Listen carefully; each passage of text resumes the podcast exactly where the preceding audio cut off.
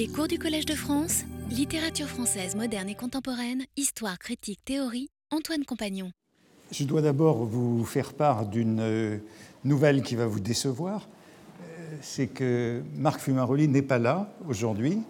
Euh, j'avais espéré un peu jusqu'au dernier moment qu'il pourrait être parmi nous, et je sais que certains d'entre vous l'ont entendu dans ces mêmes lieux et auraient beaucoup voulu l'entendre aujourd'hui. Donc, j'ai su un peu trop tard qu'il ne pourrait pas venir et je n'ai pas cherché à le remplacer. D'ailleurs, il est irremplaçable. Et je me suis demandé euh, que faire de vous euh, à, 5h30. Euh, je me suis demandé si j'allais vous envoyer en permanence. Et, puis, je me suis décidé à vous garder une deuxième heure. Et donc, comme j'avance pas très vite, ça nous fera aller de l'avant. Et je ferai une courte pause euh, comme d'habitude, parce qu'il y a sûrement certains d'entre vous qui en profiteront pour s'échapper, et euh, nous recommencerons donc euh, à la façon dont nous faisons les autres semaines. Et en plus, je suis un peu enrhumé, donc si jamais je ne tiens pas deux heures, eh bien, j'arrêterai avant deux heures. Voici, je parlais donc dans les deux dernières semaines de, la disparition des antécédents de Swann entre 1909 et 1912, hein, de l'effacement de sa généalogie, euh, de ce que l'on trouvait dans les cahiers sur son père et sur sa mère. Euh, passages sur lesquels j'insistais la semaine dernière, hein, cette mère, créature d'exception, euh, qui avait déjà pénétré dans les salons de l'aristocratie parisienne.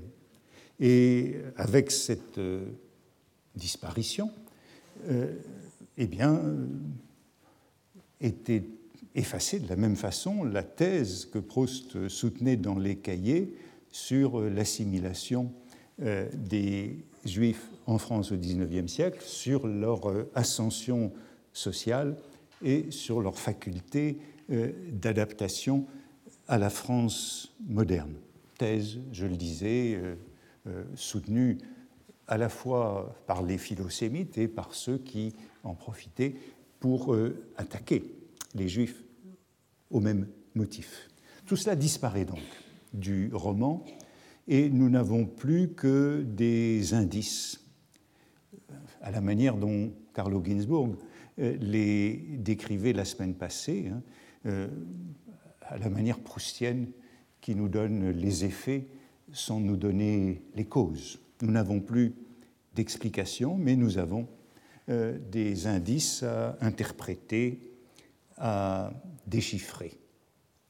Et me semble-t-il, il y en a de deux sortes qui sont assez évidents dans ces premières pages à propos de Swann et puis qui se poursuivront tout au long du roman du reste, ce sont des indices euh, physiques qui ont trait notamment au nez, et nous avons beaucoup de choses sur ce nez de Swann dans le roman, et puis ce nez de la famille, et bien sûr sur le nom. Donc ce sont du nez et du nom dont je voudrais parler un petit moment. Justement, lorsque Proust insistait autant sur la généalogie de Swann, sa mère et son père, par exemple dans le cahier 8, eh bien, nous ne trouvions rien, rien du tout sur euh, son visage, sur son corps, aucune description physique. Et je vous rappelle la phrase qui suffisait Monsieur Swann était juif et mon grand-oncle n'aimait pas les juifs. En revanche, dans le cahier 9, le cahier 9 c'est celui de Misonnette, de Combray, on trouve une addition marginale qui est la première notation euh, physique. Elle est autographe, hein. ce cahier, euh, je vous l'avais dit, c'est un cahier euh, que Proust dicte à un copiste de Combray, et on trouve dans la marge, vous pouvez le lire, il arrive dans l'obscurité du jardin familial de Combray, on ne distinguait pas, corrigé en ont distingué mal son curieux visage en bec d'aigle, curieux visage en bec d'aigle, sous un haut front entouré de soyeux cheveux, airs, corrigés en blond, blond presque roux. Donc roux, blond, presque roux. Bon, cette phrase de description, cette addition deviendra dans le texte définitif une phrase que j'ai déjà citée il y a quelques semaines. On distinguait mal, même début, son visage au nez busqué, aux yeux verts, sous un haut front entouré de cheveux blonds presque roux, coiffés à la Bressan. Et lorsque j'avais déjà introduit cette phrase, je vous avais montré euh, ces photographies de Bressan, hein, de l'acteur Prosper Bressan, et euh, Charles Haas, avec euh, cette représentation donc de la coiffure à la Bressan. Et je voudrais vous montrer également, j'en profite pour vous montrer cette représentation bien connue de Charles Haas dans le tableau du musée d'Orsay, le cercle de la rue Royale de 1868, où on a cette image d'un Charles Haas un peu plus jeune, euh, avec euh, euh, ses, cheveux blonds, presque roux. Un peu plus loin dans le texte, quatre pages plus loin, dans Combré, on trouve une autre allusion à son nez busqué. C'est donc ça qui est la marque de Swann pour longtemps, ce visage au nez busqué, ce nez busqué. Autrement dit, euh, c'est ce nez qui reste, tandis que le judaïsme s'estompe, et je crois que je vous ai déjà indiqué l'étymologie de ce busqué, Hein, c'est le busque, c'est le buste féminin qui donne le busque, le corset, et ensuite euh, la lame de baleine, d'ivoire ou d'acier qui tient le corset au XIXe siècle. Euh, autrement dit, ce nez busqué conserve une ambiguïté puisqu'il est valorisé il peut être valorisé de deux côtés, euh, à la fois le nez sémite pour euh, le nez, euh, le nez crochu ou le nez aristocrate pour le nez aquilin. Au fond, on a ces deux synonymes de busquet, crochu ou aquilin. Et on va voir que Proust joue avec les deux. Par exemple, ailleurs, c'est toujours dans Combray, Pardon, non, ce n'est pas l'encombré, c'est dans À l'ombre des jeunes filles en fleurs. Euh, les traits du visage de Swann sont comparés au nez busqué aux cheveux blonds, vu que c'est un... chaque fois qu'on parle de Swann, c'est ce nez busqué et ses cheveux blonds, du charmant roi mage de la fresque de Luini, hein, de la fresque du musée du Louvre, et donc l'association est avec euh, ce personnage de la fresque du musée du Louvre. Et le nez de la duchesse de Guermantes, hein, pour, dire, signaler cette sorte d'équivocité, le nez de la duchesse de Guermantes, vous vous souvenez que dans Combray, lorsque enfin le héros la rencontre à l'église, il est qualifié de proéminent, mais lui aussi est parfois qualifié de busqué à d'autres moments du roman. Et ce busquet est caractéristique du profil aquilin des guermantes. Tous les guermantes ressemblent à des oiseaux. Hein. Il y a ce profil euh, euh, qu'on avait déjà, la première description de Swann que je vous citais, c'était ce visage en bec d'aigle. Chaque fois qu'il est question des guermantes, ils ont ce profil busqué qui est celui de l'oiseau, qui est aquilin. Par exemple, lorsqu'on aperçoit le duc de Châtellerault, c'est dans le côté de, euh, côté de Guermantes, il est question de ce profil busqué que le narrateur aperçoit dans le crochet que faisait le nez du duc de Châtellerault. Aquilin, euh, crochet du nez, arc du nez, Et quelques pages plus loin, toujours pour ce duc de Châtellerault, il est question de son nez busqué sous les yeux bleus à fleur de tête. Les yeux bleus à fleur de tête, Swann a les yeux verts, les Guermantes ont les yeux bleus, mais ces yeux à fleur de tête sont toujours rattachés à ce profil d'oiseau ou à ce profil aquilin. Et il arrive que Proust fasse allusion également au nez aquilin de Swann, par exemple dans cette description, mais l'adjectif disparaîtra du texte définitif, mais c'est dans, toujours dans ce cahier neuf, donc le manuscrit euh, dicté au copiste. Ici, c'est Proust qui a repris la plume, hein, mais c'est le, donc le manuscrit honnête de Combray, et il est question de la ligne du nez aquilin, ici, hein, pour identifier le personnage. vous voyez que aquilin, c'est une sorte de synonyme possible de busquet, et busquet peut donc euh, virer soit vers crochu, soit vers aquilin. Et c'est vraisemblablement pourquoi Proust y tient tant. L'adjectif est d'une certaine façon euh, équivoque dans le roman, euh, mais c'est tout de même un euphémisme stéréotypé du né juif dans toute la littérature contemporaine, et c'est pourquoi on ne peut pas l'ignorer. Je prends un seul exemple, euh, parce que je le trouve chez un auteur dont j'ai déjà parlé. Je demande la parole, s'écria au milieu du bruit un petit homme au nez busqué. On ne savait trop à quelle nation il appartenait, ni à quel titre il assistait au banquet. Je suis juif, commença-t-il, et quand tous les peuples maudiraient la Révolution française, nous, juifs, nous lui dirions Hosanna, c'est elle qui nous a tirés de la servitude, elle qui nous a rendu une patrie. Aussi, tant qu'Israël durera, le nom de la France sera béni. Du vermisseau de Jacob, foulé aux pieds par les nations, elle a refait un homme. C'est la thèse même du franco-judaïsme que j'ai évoquée à plusieurs reprises ici, hein, de cette euh, harmonie entre euh, le judaïsme et la France moderne, née de la Révolution française. Et cette euh, citation, je la trouve sous la plume d'Anatole Leroy-Beaulieu, dont, je vous ai déjà parlé, l'auteur d'Israël chez les nations. Hein. et c'est dans un texte sur le banquet du centenaire de 1789, centenaire de la Révolution française en 1889, où il fait parler euh, tous les représentants de la communauté nationale, et on a ici ce qui s'appelle le discours de l'Israélite.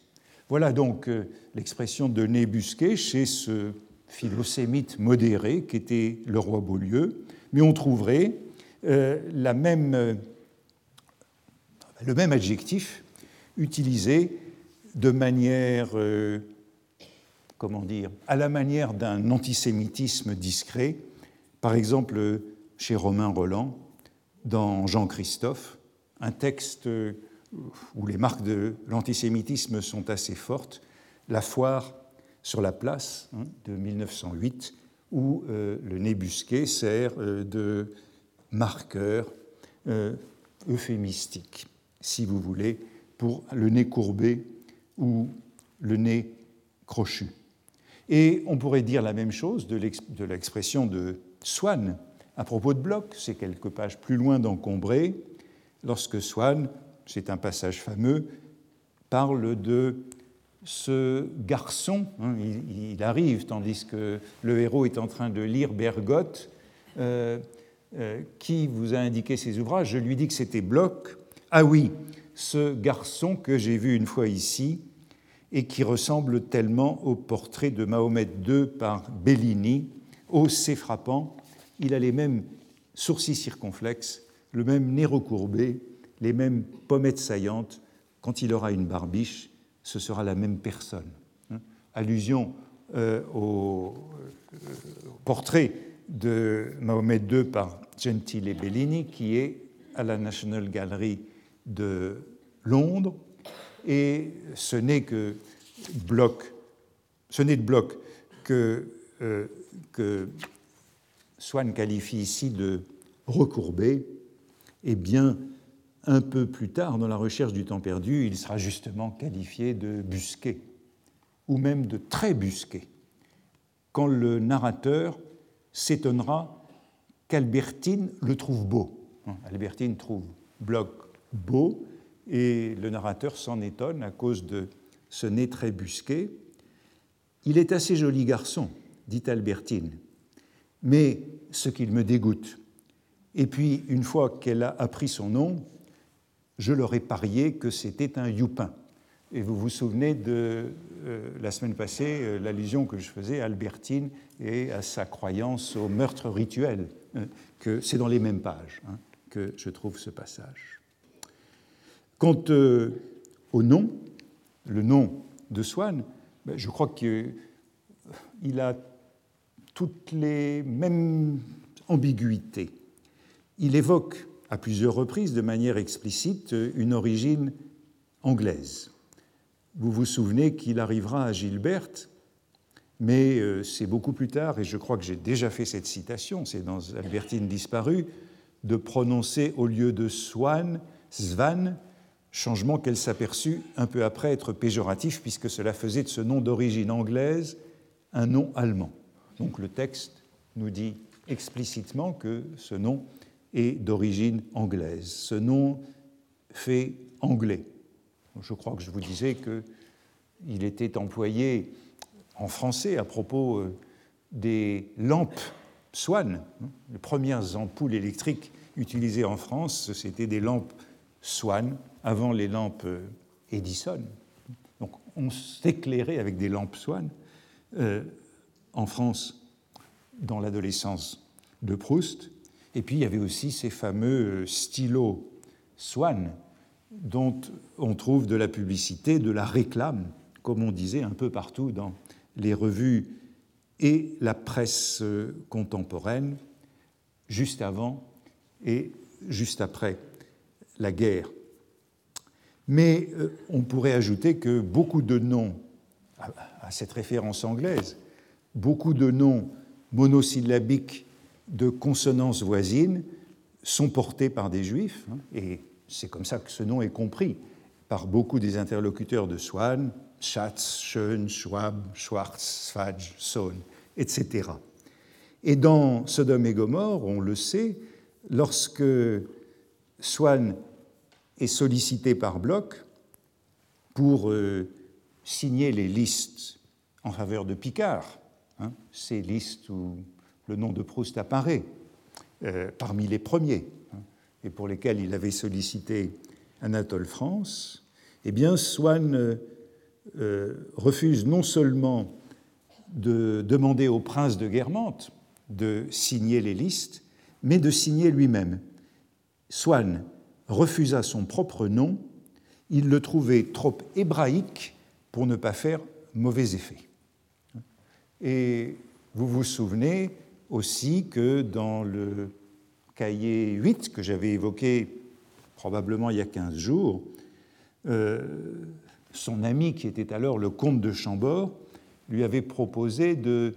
C'est l'addition marginale, hein, ici, euh, cette addition marginale, son ami, le comte de Chambord, il était un ami intime du comte de Chambord et euh, pour qui celui-ci si Swann ne s'y était pas absolument opposé, voulant garder le nom de ses parents tel qu'il était, aurait relevé un grand titre français éteint. Euh, oh, ici, euh, ici, Swann reconnaît donc euh, l'origine juive de son nom et y tient même, comme le dit encore une, même si, comme le dit encore une variante du manuscrit de Sodome et Gomorre, il était porteur d'un nom en soi-même obscur, en tout cas non représentatif d'une race comme eût été un Rothschild. Et vous voyez que toutes les là aussi, les données sont contradictoires. Hein. Anglais, elles sont, on pourrait presque dire, incohérentes, puisque le nom nous est donné explicitement comme anglais et en même temps explicitement comme euh, hébraïque. Il reste euh, quelques détails quelques informations inclassables et peut-être incohérentes, puisque quand on prend l'ensemble des données qu'on peut trouver dans le roman, euh, et c'est pour beaucoup de sujets la même chose. Dans la recherche du temps perdu, il est difficile de, les, de trouver leur, leur logique ou euh, leur cohérence. Voici par exemple une réflexion de Madame Cottard. Je reviendrai à Madame Clotard dans un moment. C'est à propos du catholicisme, de, le catholicisme exacerbé de Charlus. Elle dit, c'est dans Sodome et Gomorre, c'est un fanatique. Swann, sauf sur la fin, était plus tolérant. Sauf sur la fin, c'est-à-dire au moment de l'affaire Dreyfus. Il est vrai qu'il était converti. On a déjà évoqué cette conversion de Swann ou de sa famille, et on pourrait encore noter qu'il a reçu lorsqu'il meurt, un enterrement catholique. Euh, il veut des honneurs militaires, puisque c'est au moment de l'affaire Dreyfus et qu'il est euh, Dreyfusard, mais militariste, mais clérical. Hein.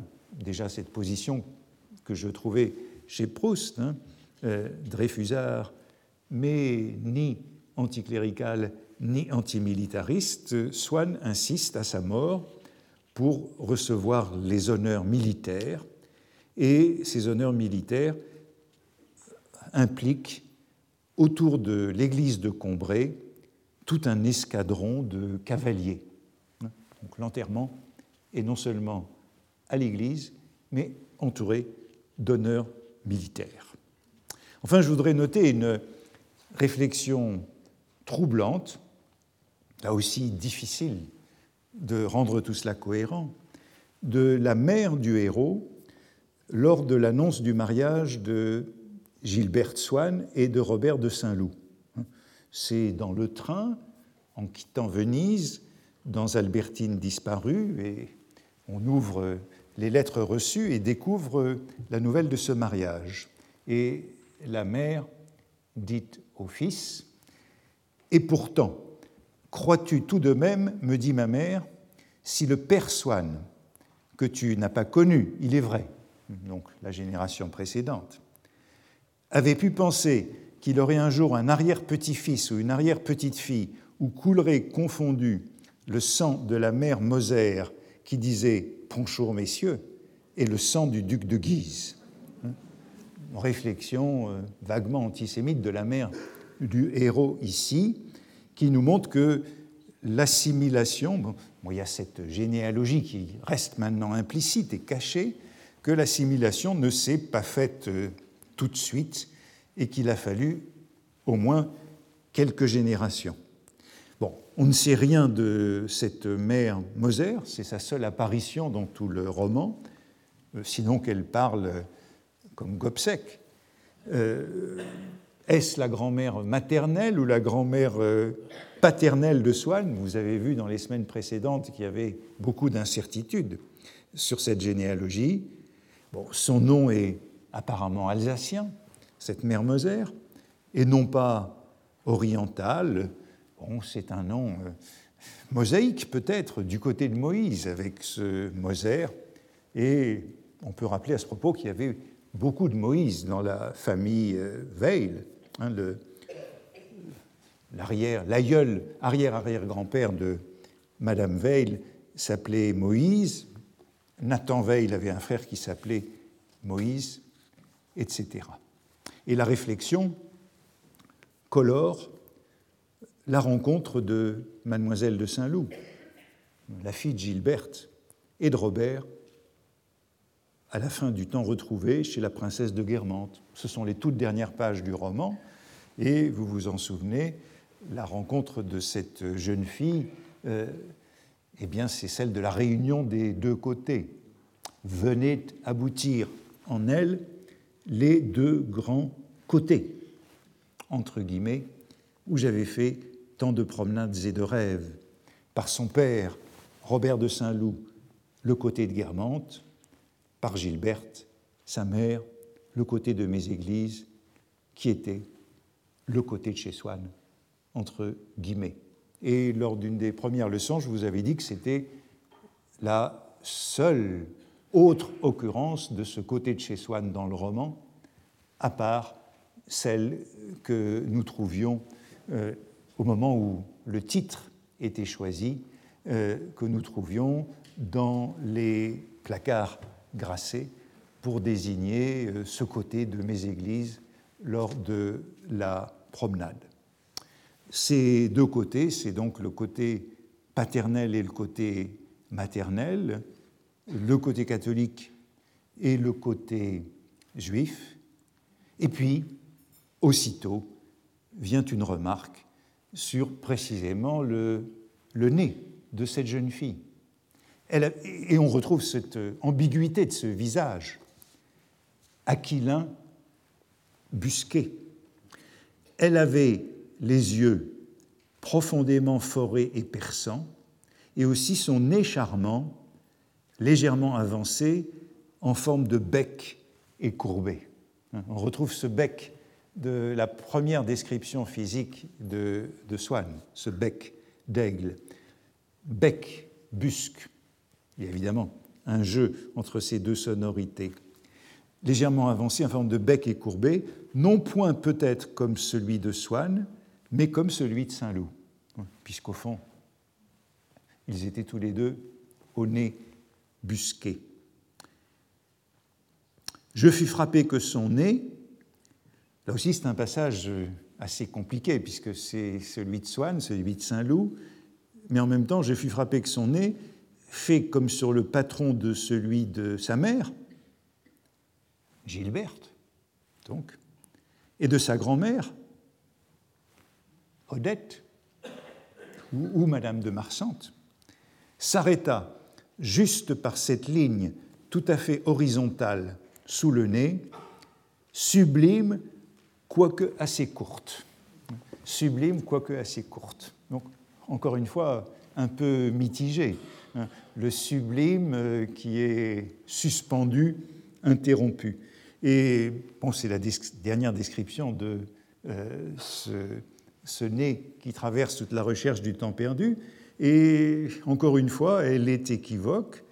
On ne sait pas très bien si c'est le nez de Swann ou le nez d'Odette, ou euh, les deux à la fois, et si cette dimension sublime de ce visage, hein, avec ce bec d'aigle, est en même temps, n'est pas en même temps euh, diminué par cet euh, adjectif Vous voyez qu'il reste peu de choses dans le texte définitif de toutes ces réflexions qu'on peut trouver dans les brouillons. Et je m'arrêterai encore à une dernière, puisqu'elle est au début de Combré, et au tout début de Combré, et qu'elle est aussi assez remarquable, cette notation. C'est dans la scène du baiser du soir, refusé au héros en raison de la présence de Swann en visite, le héros demande à Françoise de transmettre une lettre à sa mère, transmettre une commission pour faire venir sa mère, mais il craint qu'elle ne le refuse, car, nous dit le texte, elle possédait à l'égard des choses qui peuvent ou ne peuvent pas se faire un code impérieux, abondant, subtil et intransigeant, sur des distinctions insaisissables ou oiseuses.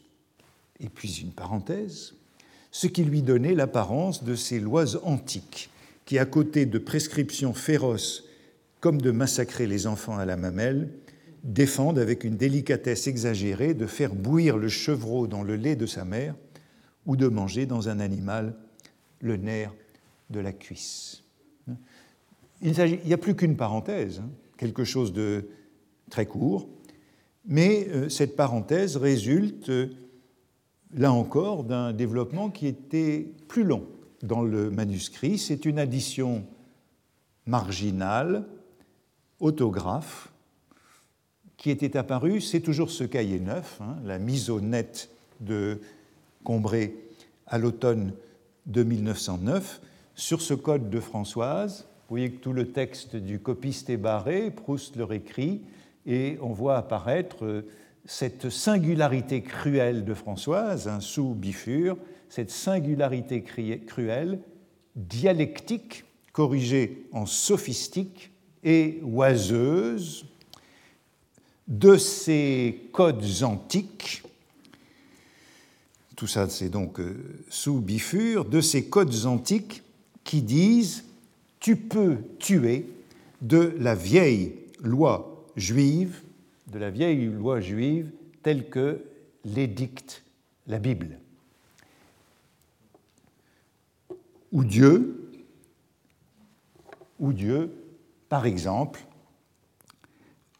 qui montre, à côté de prescriptions d'une inhumanité inouïe, des délicatesses excessives, tout ça est beaucoup corrigé, euh, humanité inouïe comme de préconiser de massacrer des enfants à la mamelle et les femmes enceintes, mais interdit pour la préparation culinaire du chevreau de le faire cuire dans le lait de sa mère, euh, en considération de Jacob, euh, en considération de Jacob, où est-ce que c'est Je ne sais plus où je le retrouve. Euh,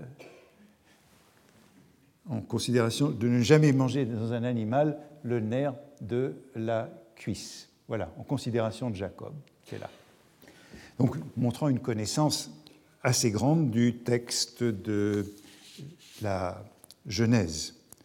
Et le passage est ensuite, Proust, on a vu, reprend la plume tandis qu'il dicte, et puis ensuite il dicte de nouveau, et quelques pages plus loin, on trouve euh, la mise au propre, hein, la singularité cruelle, euh, corrigée en l'apparence singulière, sophistique, toujours ce sophistique et oiseuse, de la vieille loi juive, par exemple, qui, à côté de prescriptions féroces comme de massacrer les enfants à la mamelle et les femmes enceintes, fait voir des scrupules d'une délicatesse exagérée quand elle défend, pour la préparation culinaire du chevreau, de le faire bouillir dans le lait de sa mère, ou entièrement stupide quand elle recommande, par un souvenir mal compris de Jacob, pour honorer la mémoire de Jacob, c'est dans le texte définitif que c'est par un souvenir mal compris, pour honorer la mémoire de Jacob, de ne jamais manger dans un animal le nerf de la cuisse. Euh, prescription donc entièrement stupide ici de cette euh, loi juive. et c'est intéressant de voir cet adjectif euh, sophistique pour la caractériser. Vous avez vu qu'il corrigeait dialectique dans la euh, première version, euh, sophistique, euh, qui, encore dans une correction de dactylographie, devient sophistiqué hein, dans, les corrections. sophistiqué, compliqué, subtil. On a oublié la dimension grecque. Alors cette allusion, cette condamnation de la vieille loi juive fait bien sûr allusion à un certain nombre de passages de l'Ancien Testament. Proust réfère explicitement à Jacob, à la lutte avec Dieu euh, dans la Genèse, et tout cela euh, est donc largement corrigé sur les placards, entièrement réécrits et beaucoup raccourcis. Je voudrais conclure sur ce fredonnement qui m'intriguait lorsque Bloch, Swann d'abord dans les brouillons, puis Bloch arrivait à la maison en famille et que le grand-père euh, fredonnait Tilalam, Talam, Talim, ou toujours dans ce cahier neuf, qui est le.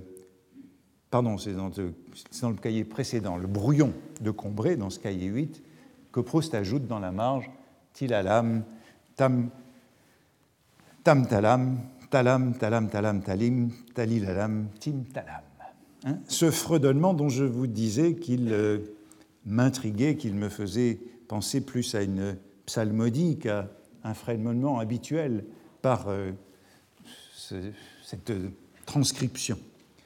et m'évoquer vaguement de l'hébreu, plutôt qu'autre chose. Et après tout, qu'aurait dû fredonner le grand-père lorsque Bloch ou un autre camarade euh, du héros et de son frère arrivaient à la maison Puisqu'après tout, euh, les psaumes en hébreu se disent euh, Teilim, mais si je vais un peu plus loin, je trouve que Talim, Ce sont des mots des psaumes, justement. Et les voici dans les psaumes 10, 1, Talim, Pourquoi Yahvé te tiens-tu éloigné et te caches-tu au temps de la détresse? Eh bien, euh, c'est Talim qui veut dire euh, se cacher, être caché, se dérober précisément. Et puis, euh, dans les lamentations, tu as entendu ma voix, ne ferme point ton oreille à mes soupirs, à mes cris, talem, et titalam, toujours dans les psaumes, et toujours au sens de se cacher, se dérober. Ô Dieu, prête l'oreille à ma prière, ne te dérobe pas à mes supplications. Ou encore dans Isaïe, le jeûne consiste, si tu vois un homme nu, à le couvrir, à ne point te détourner de ta propre chair. Autrement dit, ce talim, titalam, c'est bien se cacher, se dérober qu'il veut dire. Bon, je n'irai pas plus loin parce que tout ça reste une supposition très hypothétique, mais il serait facile d'objecter que Proust était très peu familier avec les rites de la liturgie juive sans doute un peu quand même. Par exemple, lors de la mort de ses grands-parents, sa grand-mère en 1890, son grand-oncle, Louis Veil, en mai 1896.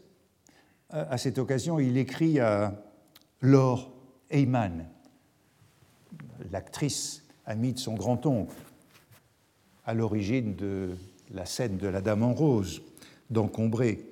Il lui écrit, euh, la veille de, euh, de, l'enterrement au Père Lachaise, dans sa religion, il n'y a pas de service. Et puis un mois plus tard, la mort de son grand-père, Veil, en juin 1896. De manière assez intéressante, c'est entre la mort de ce grand-oncle, Louis Veil, en mai 1896 et la mort de son grand-père en juin 1896, en pleine affaire Dreyfus. C'est à ce moment-là que Philippe Kolb date la lettre que j'ai citée il y a quelques semaines, la lettre à Montesquieu, où Proust écrit Si je suis catholique comme mon père et mon frère, par contre, ma mère est juive. Et j'avais analysé ce par contre. Selon Philippe Kolb, cette lettre date de mai 1896. Autrement dit, entre deux morts très importantes et vraisemblablement entre deux Kaddish, deux récitations du Kaddish. Proust écrivait dans ces dernières années à un correspondant dont euh, l'identité nous est malheureusement inconnue. Je le cite il n'y a plus personne, pas même moi, puisque je ne puis me lever, qui aille visiter le long de la rue du Repos le petit cimetière juif où mon grand-père, suivant le rite qu'il n'avait jamais compris, allait tous les ans poser un caillou sur la tombe de ses parents. Cette lettre est citée par euh, Georges Kataoui dans un article très ancien, c'est l'un des premiers sur ce sujet, Proust et les Juifs, dans une revue sioniste, Palestine, en 1928. Et cette phrase, on n'en connaît pas la source, mais elle est répétée partout, dans toutes les biographies de Proust. Euh, malheureusement, je ne sais pas à qui elle était adressée. Mais elle se réfère à ce, cette parcelle du Père Lachaise qui avait été mise à la disposition euh, du consistoire de Paris en 1810 et où l'une des premières sépultures est celle de la première femme de Baruch Weil, l'arrière-grand-père de Proust. Une autre sépulture est celle de toute la famille Weil, la famille de Baruch Weil, sa seconde femme, qui est euh, donc euh, l'arrière-grand-mère de Proust. Euh, Proust s'est donc rendu régulièrement dans ce cimetière où son grand-père déposait cette pierre sur la tombe de ses parents. Proust nous dit, suivant le rite qu'il n'avait jamais compris, c'est peu probable que cette tradition ait été à ce point perdue. J'arrêterai là pour ce dossier et j'en ouvre un second auquel je vais consacrer le reste du cours aujourd'hui. Et qui va porter sur le héros de Combray. Et j'essaye de poursuivre l'exploration de ces surprises, perplexités, pages, passages, phrases, parenthèses, propositions, prépositions, adverbes, conjonctions que je n'avais pas lues ou pas remarquées jusqu'ici et qui peuvent figurer des motifs d'étonnement. Un passage dont j'ai envie de parler, mais c'est ce qui va m'occuper aujourd'hui et la semaine prochaine, sans savoir encore très bien comment les lier. Je voudrais explorer un certain nombre de moments ou d'occurrences d'encombrés où nous est donné à voir l'absence d'innocence du héros, hein, qui est souvent présenté comme euh, irréprochable, irrépréhensible, blanc, neutre, mais qui, euh, au cours de des lectures que j'ai faites ces derniers temps m'a semblé plus malicieux ou plus pervers, pourrait-on dire. C'est d'ailleurs un aspect du roman auquel, euh, quand je retrace, quand je parcours les premières lectures, personne ne semble particulièrement sensible. Et je me demande à partir de quel moment on a commencé à repérer cet aspect des choses.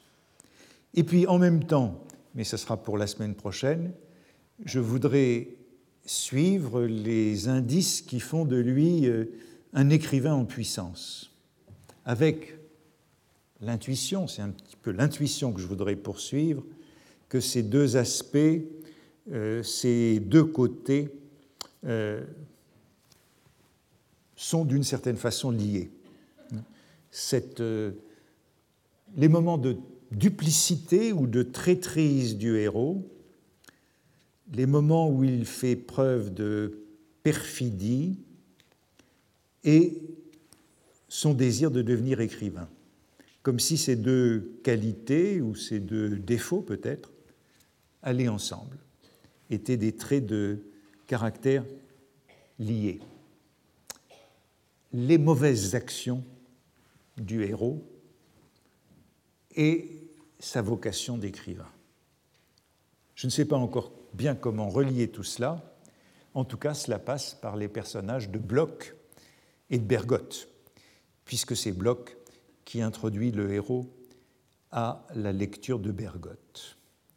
Et je partirai de plusieurs scènes de, oui, de duplicité du héros qui me frappent mais je ne parlerai pas de la plus célèbre, c'est celle de Montjouvin, où le héros est un voyeur.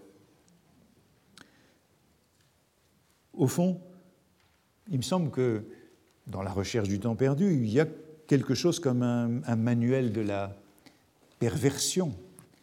Et c'est peut-être là qu'un certain nombre de lecteurs candides ont appris ce qu'était la perversion. Euh, ce que nous savons de la perversion. avec l'idée, mais c'est ce qu'on trouve par exemple dans le, dans le livre récent de Jean-Yves Tadier, que j'ai déjà cité, sur le lac inconnu, qui rapproche Proust et Freud, que chez l'un et chez l'autre, cette idée de, de, perversion infantile est présente.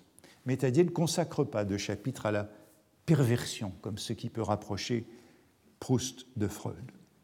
Disons que je voudrais parcourir un certain nombre de scènes de fausse innocence du héros, de fausse naïveté ou candeur.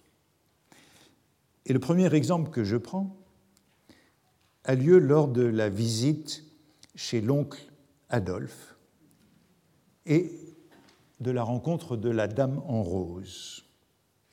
Mais d'une certaine façon, on aurait pu s'arrêter déjà à des passages antérieurs, par exemple lorsque la grand-mère, dès les toutes premières pages, lorsque la grand-mère est taquinée par la grand-tante, qui fait boire le grand-père, et que le narrateur se réfugie dans la petite pièce sentant l'iris pour éviter de voir cette scène de cruauté. Ce qui m'intéresse donc, c'est cette visite chez l'oncle Adolphe, la rencontre de la Dame en rose, et plus exactement la fin de l'épisode et le comportement du héros, euh, qui est étrange, qui est étonnant, et que voici. Éperdu d'amour pour la Dame en rose, je couvris de baisers fous les joues pleines de tabac de mon vieil oncle. Et tandis qu'avec assez d'embarras il me laissait entendre, sans oser me le dire ouvertement, qu'il aimerait autant que je ne parlasse pas de cette visite à mes parents, je lui disais, les larmes aux yeux, que le souvenir de sa bonté était en moi si fort que je trouverais bien un jour le moyen de lui témoigner ma reconnaissance. Scène où les deux scènes d'émotion. Et bon, on pourrait dire qu'il y a deux attitudes qui sont confrontées ici. Euh, qui observe celle de l'oncle? Euh, L'oncle embarrassé, insinuant, sous-entendant qu'il ne faut rien dire Est-ce le héros sur le moment? Ou est-ce rétrospectivement qu'il revoit la scène et qu'il comprend cet euh, embarras de l'oncle rien ne laisse penser qu'il ne s'agisse pas d'une observation instantanée. C'est le héros sur le moment euh, qui voit que son oncle lui demande de faire silence sur cette scène. Et en face, nous avons son émotion, sa gratitude, sa promesse de reconnaissance. On verra vite la forme qu'elle prendra. Et tout cela est relaté avec euh, assez de distance d'ironie et de légèreté. Il, le souvenir, était si fort en effet que deux heures plus tard, après quelques phrases mystérieuses qui ne me parurent pas donner à mes parents une idée assez nette de la nouvelle importance dont j'étais doué, je trouvais plus explicite de leur raconter dans les moindres détails la visite que je venais de faire. Autrement dit, c'est une scène de vantardise, de hablerie du héros qui conduit à la catastrophe, faisant comme s'il n'avait pas compris la prière de son oncle et malgré elle, il raconte son après-midi à ses parents, se flatte, surfait sa valeur, avec euh, une désinvolture qui lui permet de dénier toute culpabilité. Autrement dit, une sorte de sacrifice de l'autre à sa gloire, à sa vanité. Je ne croyais pas ainsi causer d'ennui à mon oncle. Comment l'aurais-je cru, puisque je ne le désirais pas? Le héros ou le narrateur plaide l'innocence, l'absence d'intention malveillante, suivant la vieille distinction casuistique de l'intention et de l'action il y a en lui du casuiste, dans cette dénégation, pour parler comme euh, Freud. Et me semble-t-il, c'est peut-être déjà cela qui réunit l'enfant, l'enfant pervers et l'écrivain en herbe, ce recours à la dénégation et à la casuistique. L'intention faisant défaut, il s'absout à bon compte. Ce n'est pas sa faute, hein, mais celle des autres, ses parents, les adultes, non de ce garçon qui s'est pourtant senti assez grand pour se rendre chez son oncle, tout seul, à l'improviste, sur un coup de tête. Et vous remarquez cette phrase, hein, comment l'aurais-je cru puisque je ne le désirais pas, sans point d'interrogation. Hein, euh, ce n'est pas une question, mais bien une proposition. Et je ne pouvais supposer que mes parents trouveraient du mal dans une visite où je n'en trouvais pas.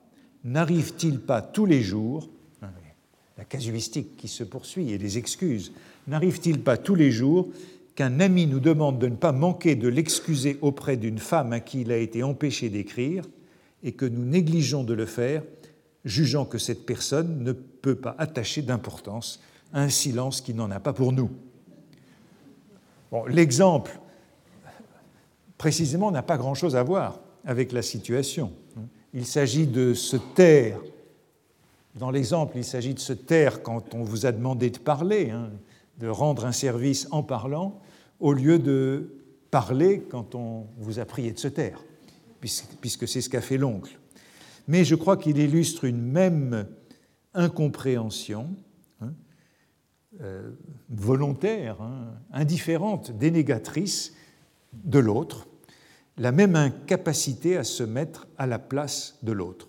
Et vous voyez que on a affaire à une très longue, c'est ça qui m'avait peu frappé jusque-là, à une longue excuse, à une longue excusatio qui n'en finit pas. Mais, euh, comme on dit, excusatio non petita, accusatio manifesta. C'est le jeu même de la dénégation. Au fond, comment expliquer une telle erreur grossière de psychologie chez un jeune héros qui est pourtant sensible aux nuances des ressorts psychologiques. On pourrait aussi dire excusatio propter infirmitatem, hein. comme tout le monde, dit-il, je suis comme tout le monde.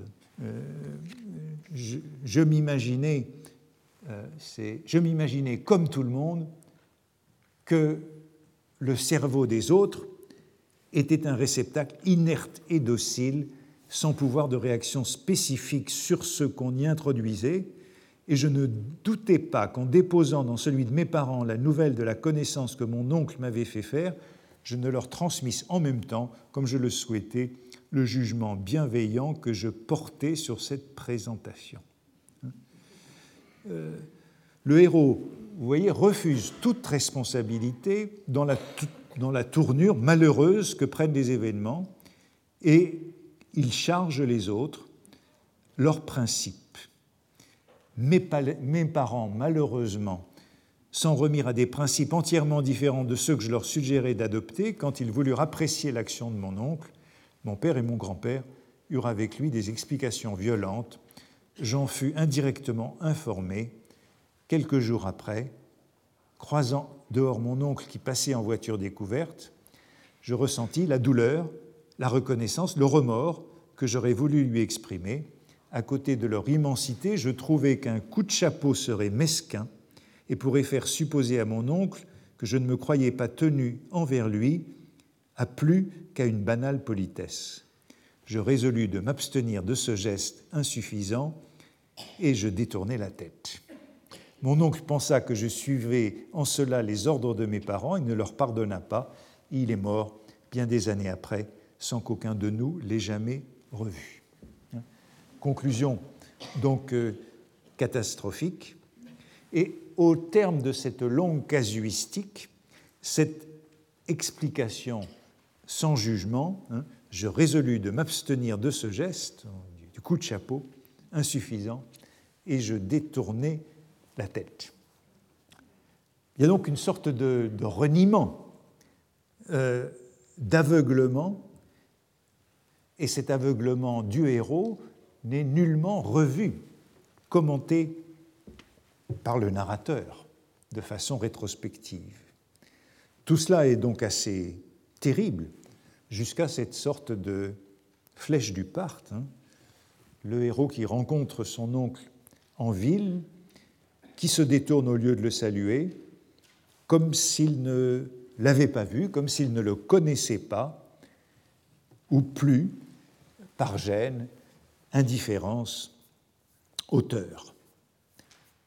Comme euh, la grand-tante disait de Bloch, il est à claquer. Hein. Le héros est à claquer dans cette circonstance, dans un malentendu qui a été créé par lui et qu'il ne reconnaît pas. Cet épisode, je vous en ai déjà un peu parlé de cet épisode du grand-oncle, qui est important, il est absent du manuscrit de Combray, il est ajouté à la dactylographie en 1911 et on en trouve une ébauche dans un cahier de 1910 qui, c'est le cahier 13, et euh, on ne sait pas à ce moment-là que la dame en rose, euh, c'est Odette, mais le passage est beaucoup plus rapide. Le voici. Je vous le lis. La joie de connaître la dame en rose, c'est la première ligne, avait eu un premier effet qui avait été d'embrasser mon oncle, presque les larmes aux yeux, en lui disant que je ne savais comment je pourrais, jusqu'à ma mort, lui prouver ma reconnaissance. Elle en eut deux heures après un second, qui est qu'après beaucoup de paroles mystérieuses et de sous-entendus, je racontai à mes parents la connaissance que je venais de faire, lequel récit eut à son tour un troisième effet, qui fut qu'on ne me ramena jamais chez mon oncle, et que la scène que lui fit mon père ayant amené des propos qu'à son tour mon père n'oublia pas, mon grand-oncle est mort bien des années après, sans que jamais aucun de nous l'ait revu. On a donc un passage très bref, sans rien de cette casuistique que je décrivais, qui vise à excuser le héros de cet épisode malheureux.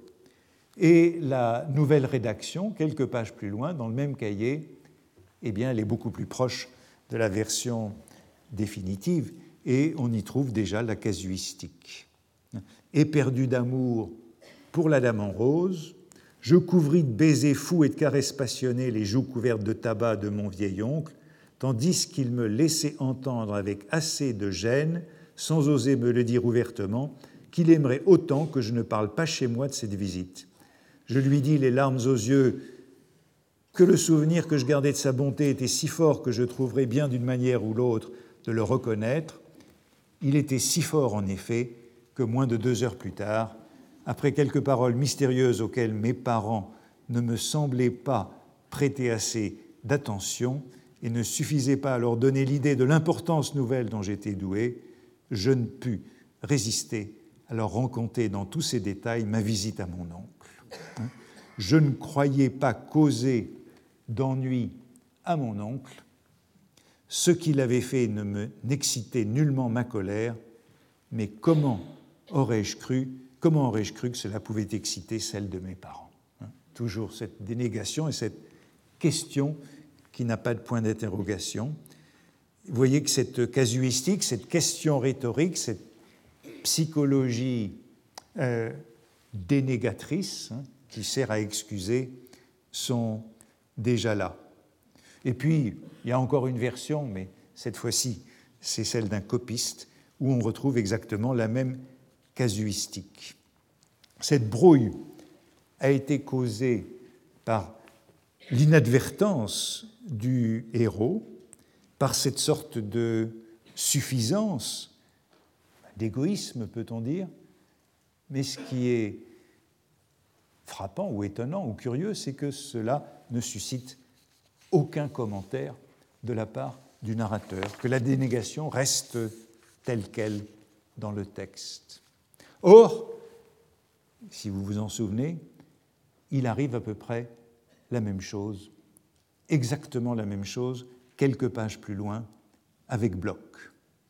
Le scénario se répète à l'identique, et bien sûr ces répétitions sont toujours hautement significatives, avec la même brouille et la même revendication d'innocence, la même crédulité. Souvenez-vous, les plaisanteries antisémites du grand-père, la mauvaise éducation de Bloch, hein, l'excès de ses émotions, mais tout cela n'aurait pas suffi à le chasser de la famille. Il a fallu que le héros y mit du sien.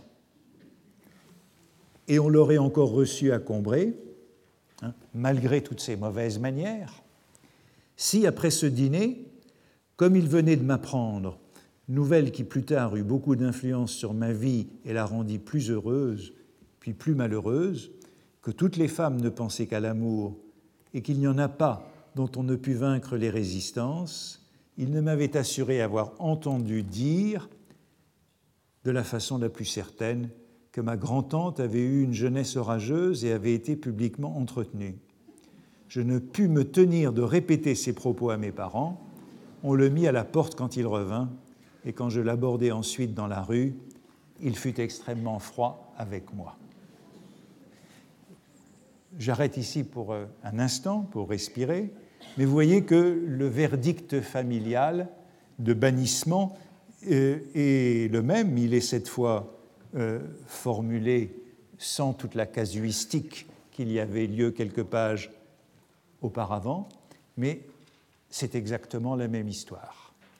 Je reprends dans quelques minutes. Un mot pour vous dire que je viens de trouver dans mon courrier aujourd'hui euh, cette euh, édition du cahier 53 de Proust, de ces manuscrits de la Bibliothèque nationale. Je vous montre des images de ces cahiers euh, quand je les commande. Ces cahiers que vous pouvez voir sur le site euh, Gallica de la Bibliothèque nationale, hein, c'est là que je prends euh, ces, euh, ces, illustrations, mais qui sont en cours, les 75 cahiers de brouillon de Proust qui sont en dépôt à la Bibliothèque nationale sont en cours de publication chez Brepols. Il y a deux volumes pour chacun un volume de facsimilé et un volume de transcription diplomatique, plus une annotation. Euh, c'est donc le quatrième cahier sur 75 qui est publié aujourd'hui. Ils sont accessibles, je crois, chez Brepols euh, vous pouvez les commander si ça vous intéresse et dans quelques années, vous aurez les 75. 75 multiplié par 2, puisqu'il y a deux volumes par cahier, 150 cahiers, vous aurez, c'est-à-dire euh, tous les manuscrits de Proust de la Bibliothèque nationale. Et vous pourrez les lire à loisir.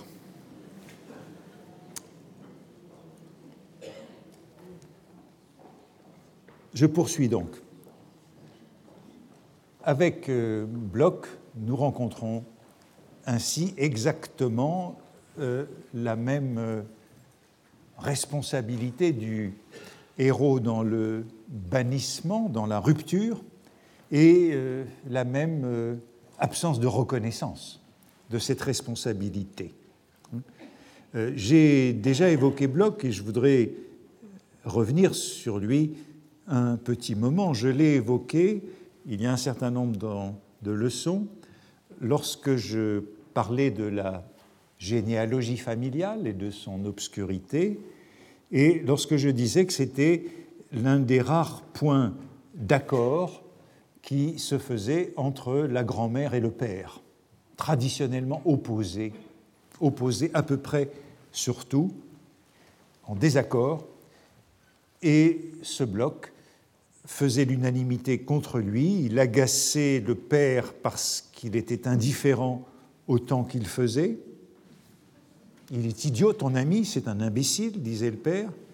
Il déplaisait à la grand-mère parce qu'il euh, étouffait un sanglot, essuyait des larmes quand elle se disait un peu souffrante après le déjeuner. Comment veux-tu que ça soit sincère? Ou bien alors il est fou. Et c'est l'occasion de revenir à cette entrée en scène de Bloch, personnage donc absent des premières versions, puisque c'est lui qui hérite des tirades antisémites du grand-père qui étaient préparées à l'origine pour l'arrivée de Swann. Bloch, donc, comme le grand-oncle, fait partie de ces interpolations qui n'étaient pas dans la version primitive de Combray, où au fond, il y avait seulement la famille et surtout la tante euh, Léonie. Bloch, comme le grand-oncle, déplace l'intérêt de Combray vers le héros et non plus seulement vers euh, la famille et le milieu familial. Dans la première référence qu'on peut trouver à Bloch, elle n'est d'ailleurs pas destinée à Combray, elle est destinée à des épisodes bien plus tardifs de la recherche du temps perdu, où il est présenté comme un ami de Montargis, le futur Saint-Loup, qui ne plaît pas à la grand-mère du héros. Voici le petit passage, c'est une toute petite notation pour un nouveau personnage, fils de coulissier, avec qui ma grand-mère me prie de ne pas me lier. Ami de Montargis, dis-lui donc de ne pas fréquenter Bloch que je n'approuve pas. Première apparition de Bloch, ami de Montargis, et ce n'est pas du tout pour Combray. Euh, un coulissier, c'est un terme péjoratif. Toute la littérature du XIXe siècle est pleine de coulissiers, euh, c'est-à-dire des négociants de valeurs mobilières non cotés en bourse en dehors des, du parquet des agents de change officiels. Ceux qui revendent, peut-être que lorsque Swann est présenté dans ce que je vous lisais la semaine dernière, le père de Swann était associé d'agent de change. Associé d'agent de change, c'est aussi coulissier. Donc, au fond, Bloch a la même, a la même généalogie euh, familiale que Swann dans ses anciens brouillons. Et puis, euh, en bas de cette même image, vous avez une autre notation pour Bloch, euh, fugitive, dans un cahier ancien où il est toujours lié à Montargis et désapprouvé par la grand-mère sa, euh, sa, sympathie empressée pour Bloch, la sympathie de Montargis, dont elle avait eu tant de peine à me détacher, fut pour elle une consternation. Le mot que Montargis disait de lui d'un air fin, Ah, il a une veulerie très intéressante, la désolée. Montargis sur ce bloc. Et puis, c'est un peu plus tard, lorsque Proust fait ses ajouts à Combray, que Bloch devient un ami du lycée et qu'il prend ce rôle fondamental. Il est celui qui initie le héros à la lecture de Bergotte et par là à sa vocation d'écrivain.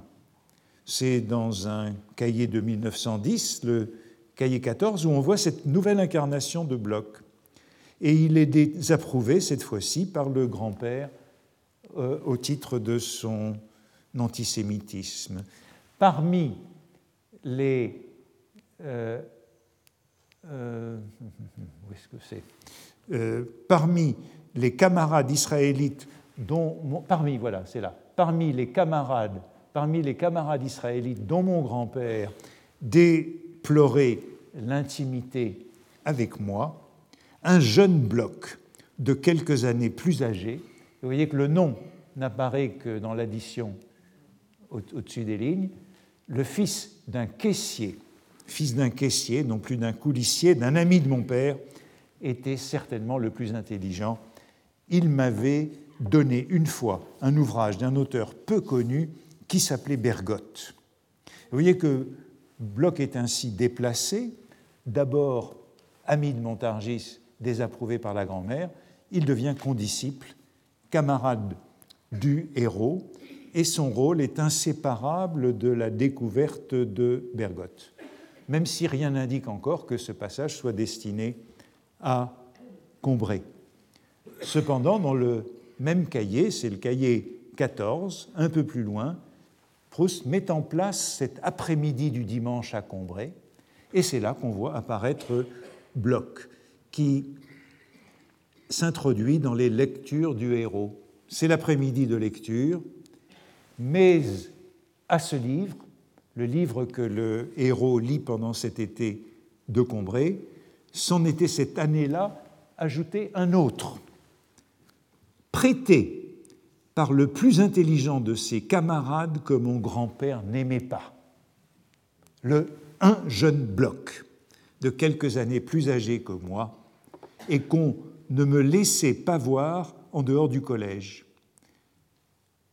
À cause de certains renseignements défavorables que ma mère avait reçus d'une de ses amies sans jamais avoir voulu me les communiquer, se contentant de me dire Sois très poli avec lui au collège, puisqu'il est aimable avec toi, mais je ne veux pas que tu le vois en dehors.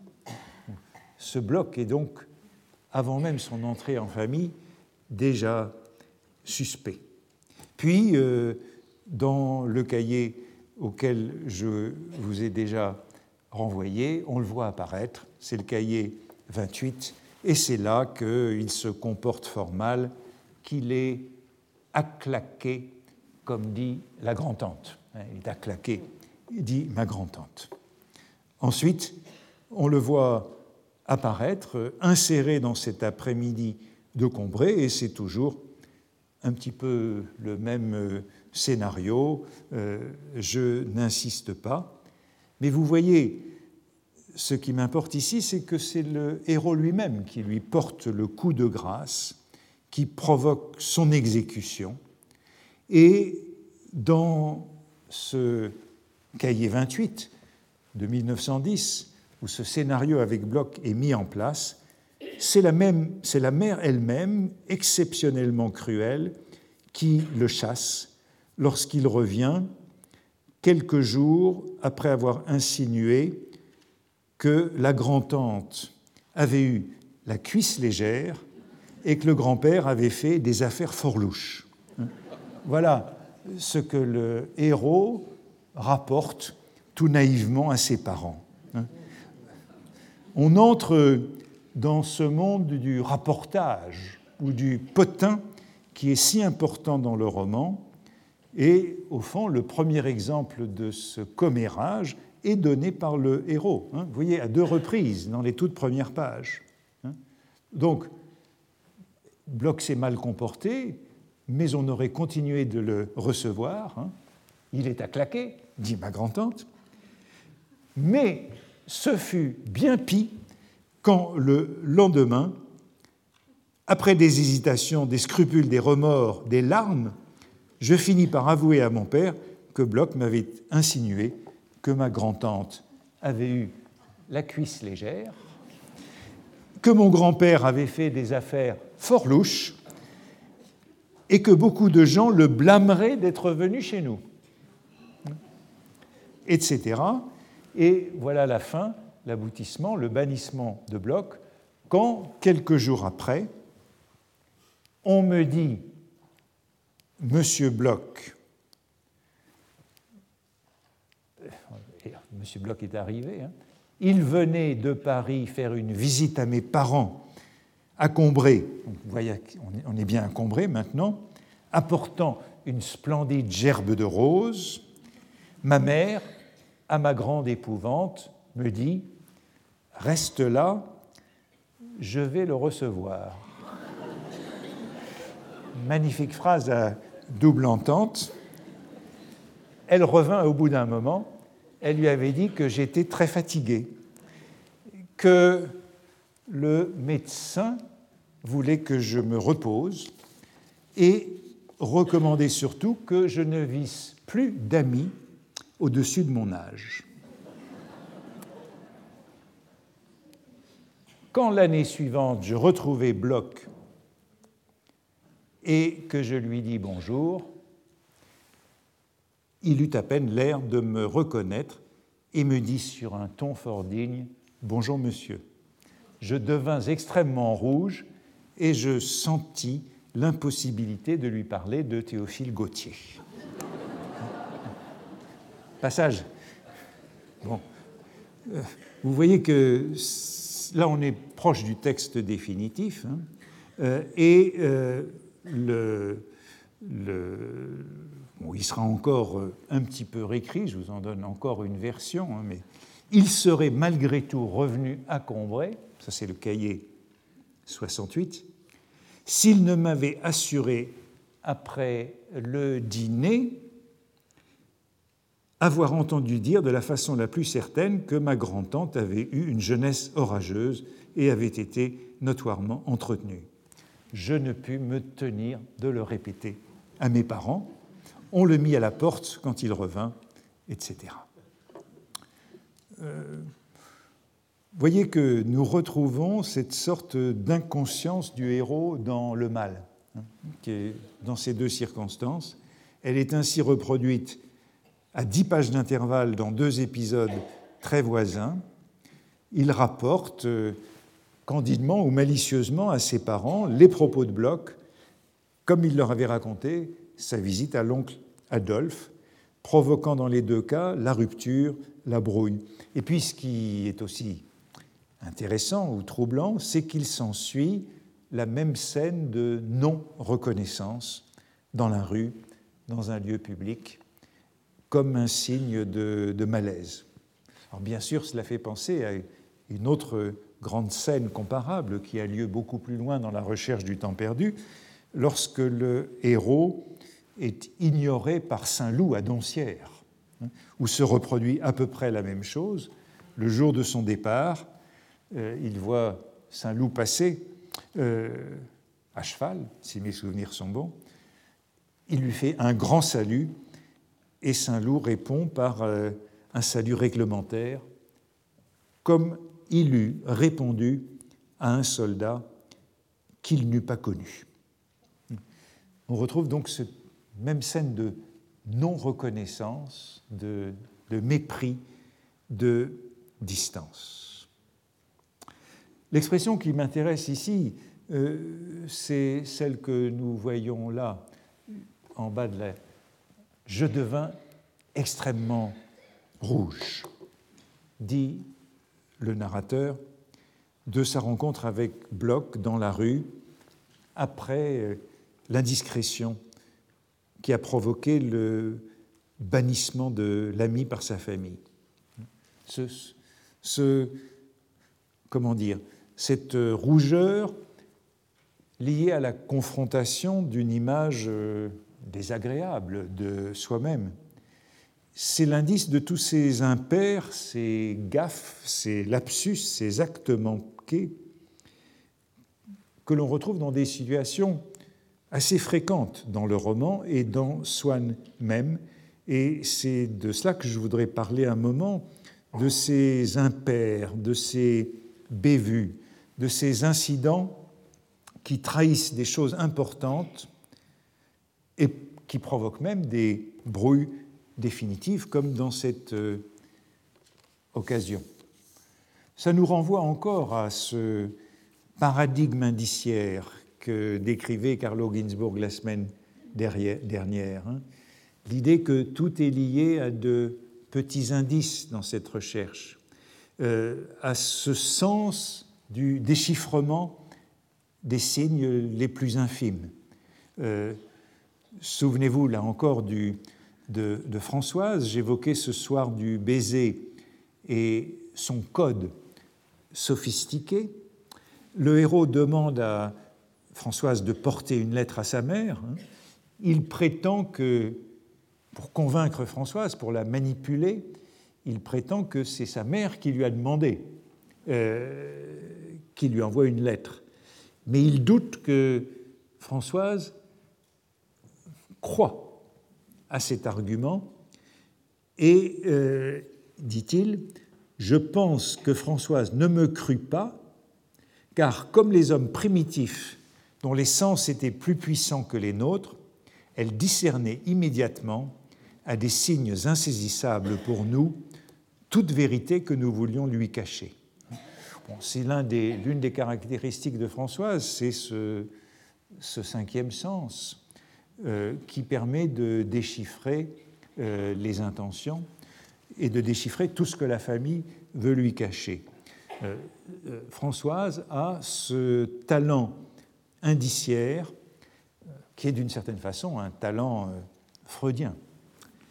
Elle sait toujours de quoi il est question quand on veut lui cacher quelque chose. Alors il y a beaucoup de ces moments de, de rougeur d'encombrer, ces rougeurs qui nous indiquent toujours quelque chose. Par exemple, la tante Léonie, la tante Léonie qui veut nous faire croire qu'elle ne dort jamais. Quand ma tante voulait faire un somme dans la journée, on disait qu'elle voulait réfléchir ou reposer. Et quand il lui arrivait de s'oublier en causant jusqu'à dire ce qui m'a réveillé ou j'ai rêvé que, elle rougissait et se reprenait au plus vite. Euh, autre rougeur d'encombrer, eh bien justement le héros devant la dame en rose. L'incertitude où j'étais s'il fallait lui dire Madame ou Mademoiselle me fit rougir et n'osant pas trop tourner les yeux de son côté de peur d'avoir à lui parler, j'allais embrasser mon ongle. Donc la rougeur est toujours liée à ce, lapsus, ce malaise, cet euh, impair. Ou encore autre rougeur, celle de la fille de Vinteuil, à la sortie de l'église, dans le petits échanges et conversations. Si sa fille nous disait de sa grosse voix combien elle avait été contente de nous voir, Aussitôt il semblait qu'en elle-même une sœur plus sensible rougissait de ce propos de bon garçon étourdi qui avait pu nous faire croire qu'elle sollicitait d'être invitée chez nous. La fille de Vinteuil rougit euh, d'avoir euh, trop dit ou trop manifesté de joie et craint une fausse interprétation, un acte manqué, un pataquès. Et d'encombrer, euh, dernière rougeur qui me paraît la plus forte, c'est à propos de. C'est dans la dernière partie de Combré, ce qui fait que nous l'abordons quand même un peu. C'est à propos de la vieille dame qui lit les débats aux Champs-Élysées et euh, que le héros admire en raison de Gilberte, par amour pour Gilberte. Il rougit lorsqu'il est pris en défaut par sa mère lorsqu'il déclare à sa mère son admiration pour cette femme. Oh, mais je vois ce que c'est, s'écria ma mère, tandis que je me sentais rougir de honte. À la garde, à la garde, comme aurait dit ton pauvre grand-père. Et c'est elle que tu trouves belle, mais elle est horrible et elle l'a toujours été. C'est la veuve d'un huissier non pas un coulissier cette fois, mais un huissier, mais vous voyez que la rougeur est toujours liée à cette honte d'être pris en faute. Toutes ces situations sociales de malaise.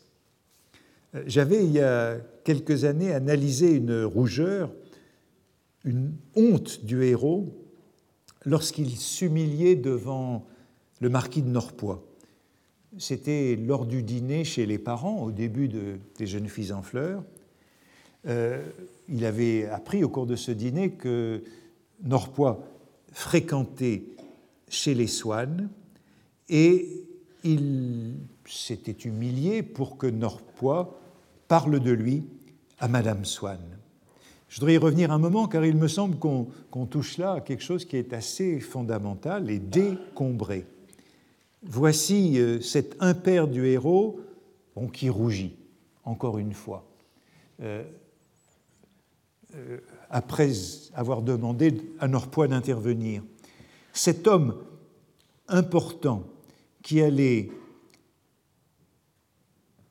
user en ma faveur du grand prestige qu'il devait avoir aux yeux de Madame Swann, m'inspira subitement une tendresse si grande que j'eus peine à me retenir de ne pas embrasser ses douces mains blanches et fripées qui avait l'air d'être resté trop longtemps dans l'eau. J'en ébauchai presque le geste que je me crus seul à avoir remarqué. Il s'agit donc d'un, comment dire, d'une gaffe, hein, d'une gaffe.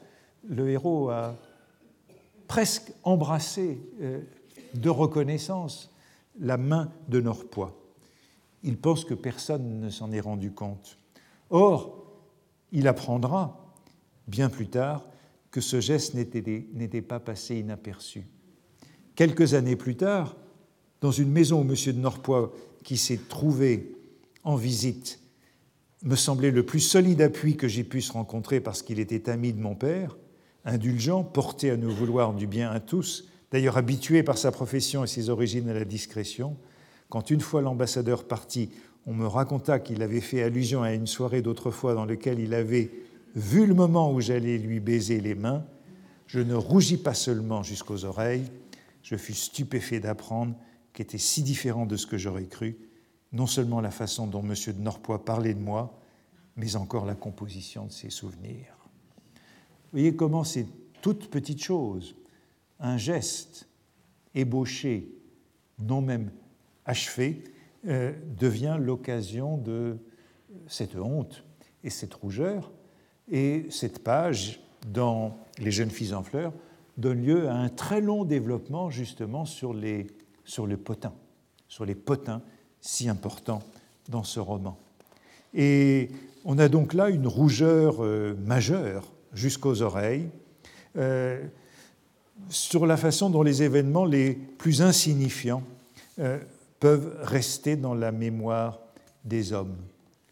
Il sera fait allusion une fois de plus, beaucoup plus tard, à ce passage dans la recherche du temps perdu, encore une fois de manière assez incohérente, puisque euh, la seconde allusion qui est faite à cet incident, euh, c'est euh, dans la bouche de Madame Swann, qui revient sur cette indiscrétion de Norpois, sur une scène qui est donc exceptionnelle et marquante, et elle en dit, elle la présente différemment. C'est chez Madame de Villeparisis, dans le côté de Guermantes, quelques centaines de pages plus loin donc. Comme M. de Norpois est sympathique, dis-je à Madame Swann en le lui montrant, il est vrai que Robert de Saint-Loup me dit que c'est une peste, mais il a raison, répondit-elle. En voyant que son regard se reportait à quelque chose qu'elle me cachait, je la pressai de questions. Peut-être contente d'avoir l'air d'être très occupée par quelqu'un dans ce salon où elle ne connaissait presque personne, elle m'emmena dans un coin. Voilà sûrement ce que M. de Saint-Loup a voulu vous dire, me répondit-elle, mais ne le lui répétez pas, car il me trouverait indiscrète, et je tiens beaucoup à son estime. Je suis très honnête homme, vous savez. Dernièrement, Charlus a dîné chez la princesse de Guermantes. Je ne sais pas comment on a parlé de vous. M. de Norpois leur aurait dit C'est inepte. N'allez pas vous mettre martel en tête pour cela. Personne n'y a attaché d'importance. On savait trop de quelle bouche cela tombait, que vous étiez un flatteur à moitié hystérique. Allusion donc au, même, au même, incident. Et là aussi, euh, il s'ensuit une très longue réflexion sur le potin, sur la réputation, sur euh, l'identité sur l'image de soi chez les autres. Et c'est quelque chose qui revient très souvent dans la recherche du temps perdu, cet intérêt pour ce qu'on dit de vous en votre absence, ce qu'on dit de vous quand vous n'êtes pas là. Et c'est déjà l'intérêt des scènes euh, avec l'oncle Adolphe et avec Bloch, ce qui provoque ces ruptures. Je, sors un peu de mon propos d'aujourd'hui, mais je crois que je ne sors pas vraiment pour signaler l'importance de, de ce thème, celui de notre existence dans la conscience des autres et des rares occasions où il nous arrive de percevoir ce que les autres pensent de nous. Ces rares incursions qu'il nous arrive de faire dans ce que Proust appelle, à propos de M. Charlus, le pavillon adverse, un peu comme on traverserait le miroir. Et c'est le moment où Charlus découvre euh, la façon dont on parle de lui, ou découvre, pourrait découvrir la façon dont on parle de lui en son absence chez les Verdurins à la Raspelière. Lorsque M. de Charlus n'est pas là chez les Verdurins à la Raspelière, on parle de lui et de son ami Morel de manière extrêmement vulgaire. Quelle stupeur pour M. de Charlus s'il avait pénétré dans un de ces pavillons adverses, grâce à quelques potins, comme par un de ces escaliers de service où des graffitis obscènes sont charbonnés à la porte des appartements par des fournisseurs mécontents ou des domestiques renvoyés. Donc ce, thème très intéressant du pavillon adverse, de l'escalier de service, où euh, il y a en quelque sorte la vérité des personnages dans les ragots, les potins, ce qu'on dit derrière leur dos. Et c'est à ça que Proust compare le rêve, le lapsus, l'acte menté, la gaffe.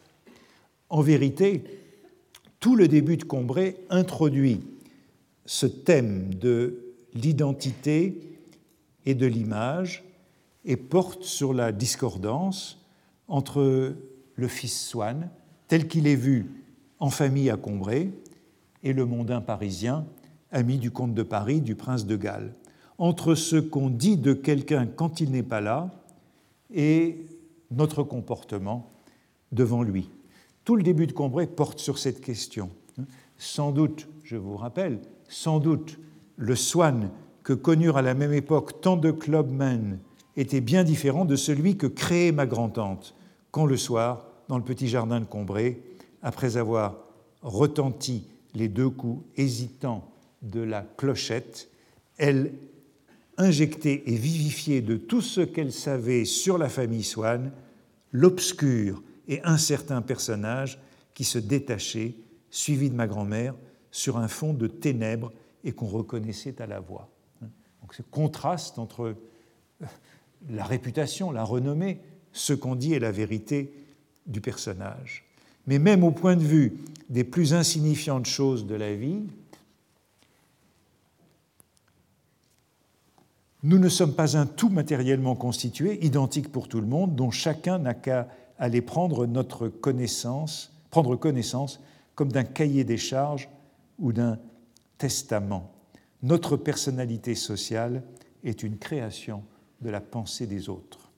Même si l'acte si simple que nous appelons voir une personne que nous connaissons est en partie un acte intellectuel, nous remplissons l'apparence physique de l'être que nous voyons de toutes les notions que nous avons sur lui, et dans l'aspect total que nous nous représentons, ces notions ont certainement la plus grande part. Elles finissent par gonfler si parfaitement les joues, par suivre en une adhérence si exacte la ligne du nez, c'est ce nez qui était aquilin dans les brouillons, elle se mêle si bien de nuancer la sonorité de la voix comme si celle-ci n'était qu'une transparente enveloppe, que chaque fois que nous voyons ce visage et que nous entendons cette voix, ce sont ces notions que nous retrouvons, que nous écoutons. Bref, nous n'accédons jamais qu'à une image construite de l'autre et toute la leçon de la visite de Swann porte sur ce malentendu familial, malentendu sur son statut social, sur euh, ses relations. Le début de Combray nous montre cette rupture euh, entre Swann tel qu'il est à Paris et le Swann tel qu'il est vu en famille, mais au fond, il n'y a pas d'irruption de Swann dans ce monde-là. Il ne traverse pas le miroir il n'y a pas de heurte des deux mondes. Swann ne pénètre jamais derrière ce miroir familial, et au fond, on peut sans doute dire que Swann se fiche bien de ce qu'on pense de lui chez la grand-tante de Combray. Hein? Euh, en revanche, il est une occurrence où cela a beaucoup d'importance. C'est ce qui advient à la fin d'un amour de Swann. Et justement, à la fin d'un amour de Swann, pour signaler la fin de cet amour, il est une occasion où Swann pénètre euh, derrière le miroir et découvre ce qu'on dit de lui en son absence. C'est un moment amusant, c'est quand il rencontre Madame Cottard dans un omnibus pour le Luxembourg. C'est le jour de ses visites. Ils tombent l'un sur l'autre par hasard et elle lui raconte la croisière méditerranéenne des fidèles. Et au moment de descendre rue Bonaparte, elle lui lâche ceci. Les oreilles ont dû vous teinter, monsieur, lui dit-elle. Pendant le voyage que nous avons fait avec Madame Verdurin, on ne parlait que de vous. Swann fut bien étonné.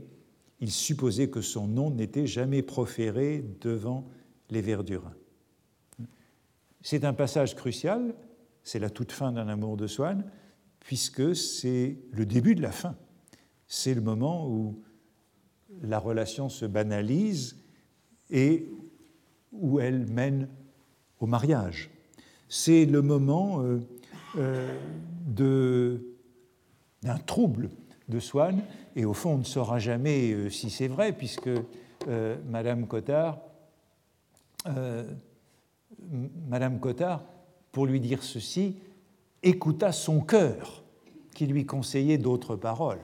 Autrement dit, c'est son cœur qui lui dicte ces autres paroles et nous ne saurons jamais si on ne saura jamais euh, ce qu'on dit vraiment de vous quand vous n'êtes pas là, puisqu'après tout, elle peut le dire euh, par bienveillance seulement.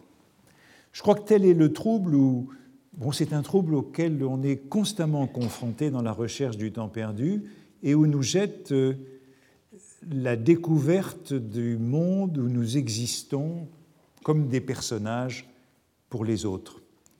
Et il y a une scène euh, inaugurale de cela dans la littérature occidentale, une scène que Proust connaît certainement, euh, c'est celle des dans l'Odyssée des larmes d'Ulysse, lorsque l'Aède d'Hémodocos, à la cour d'Alkinos, c'est dans au chant 7 de l'Odyssée, au chant 8 de l'Odyssée, pardon, euh, récite, lorsque l'Aède récite devant Ulysse les épisodes de la guerre de Troie, dont Ulysse est le héros, et notamment sa querelle avec Achille.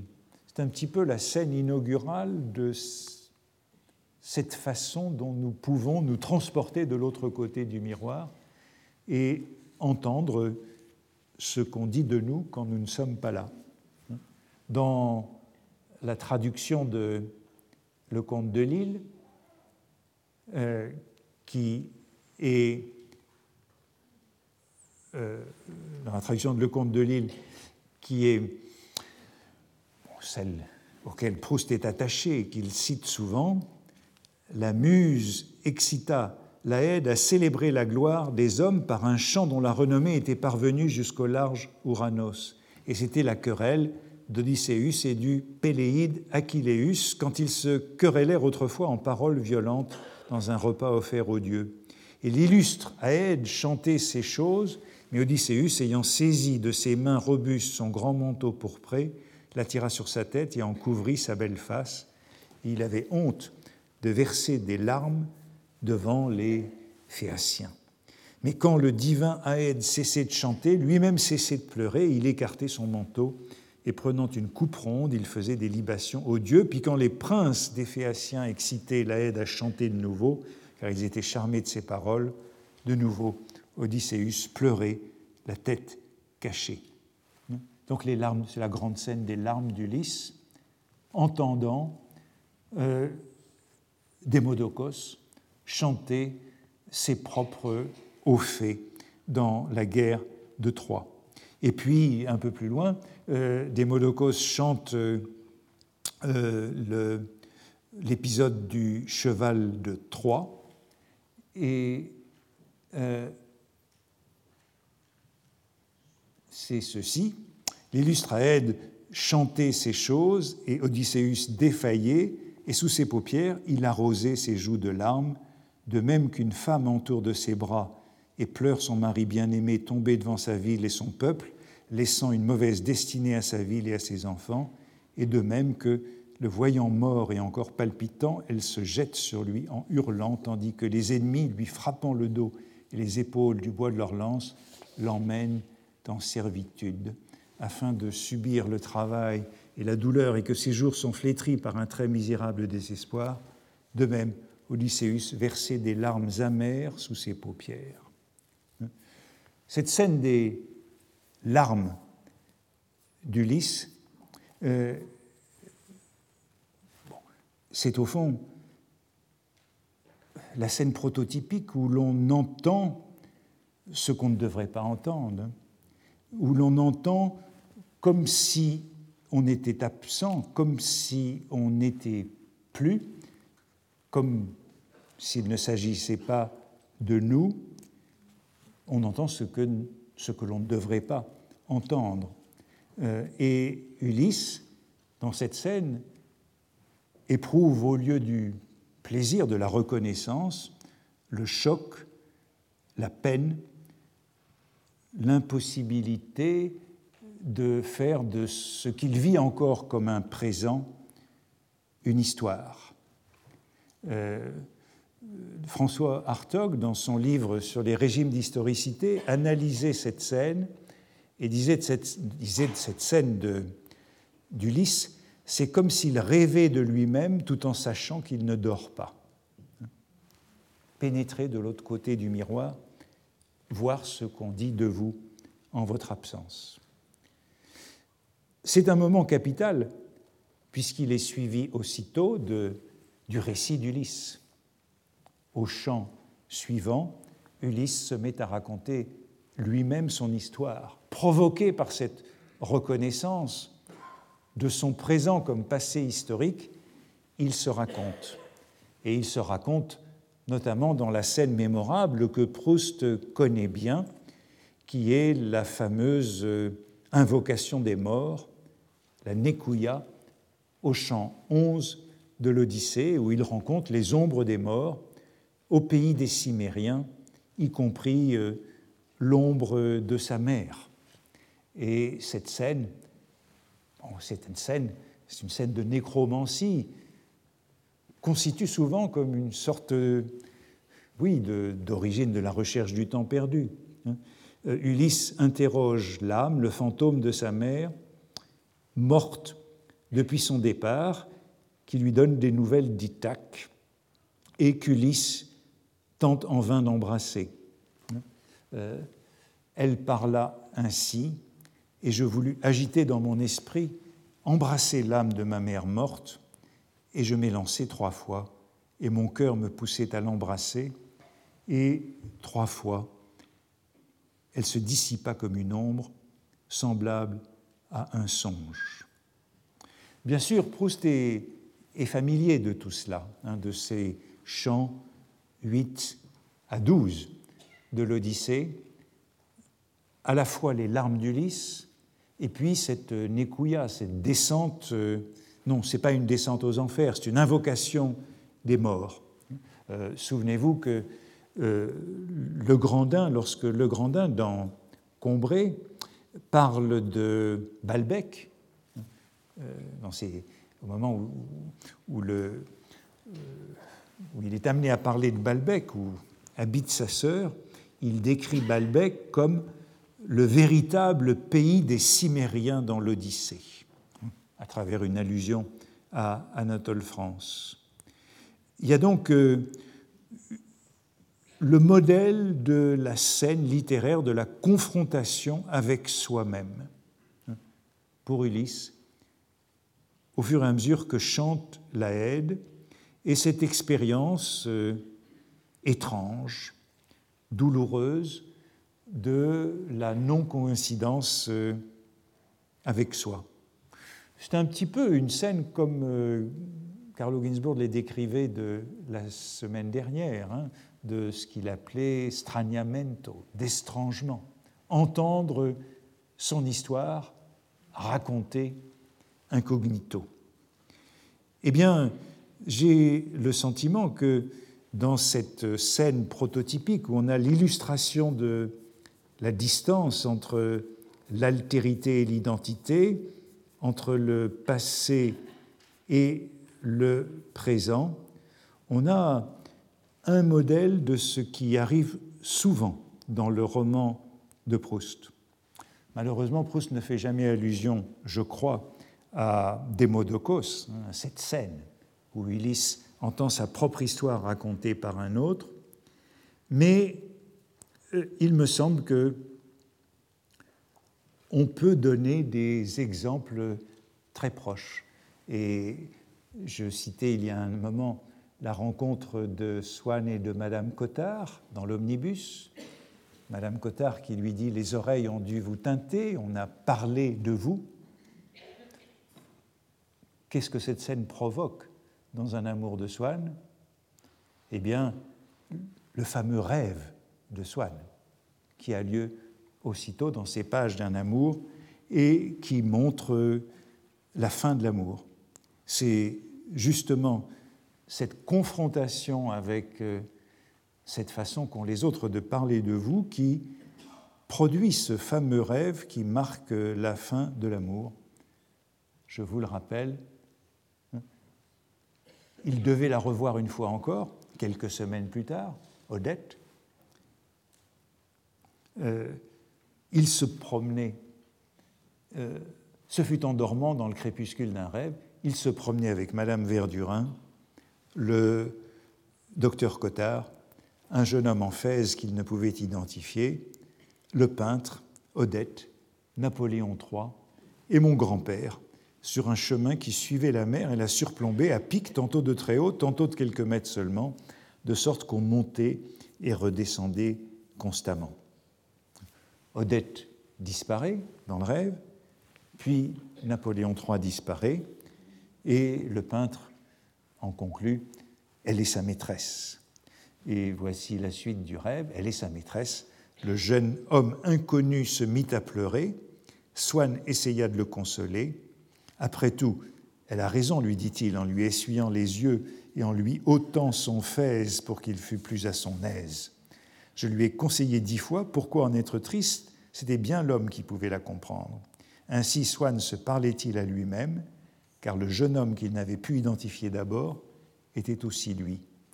Comme certains romanciers, il avait distribué sa personnalité à deux personnages, celui qui faisait le rêve et un qu'il voyait devant lui coiffé d'un fès.